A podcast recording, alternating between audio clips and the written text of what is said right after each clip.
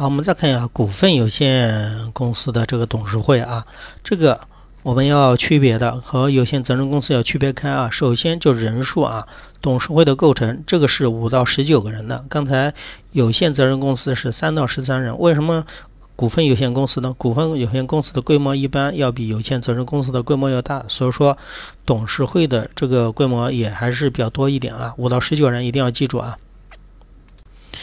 当然呢，董事会的成员里面可以也有公司呃那个职工代表，这和有限责任公司嗯一样的。然后呢，任期是不得超过什么三年，也是一样的，可以连选连任啊。然后这里呢有个董事长可以设一人，董事长和副董事长是怎么来的呢？是由董事会以上的那个嗯全体的同事的什么通过半数选举选出来的啊，这个要知道啊，这个是选出来的。然后董事长的一些法定的职权，主持的那个董事会的会议，对吧？检查这个董事会的会议决议的，就是履行或者被执行的情况啊。啊，这个比较嗯简单啊。其实这很多的职能在我们前面刚刚说过的有些责任公司里面都说过啊。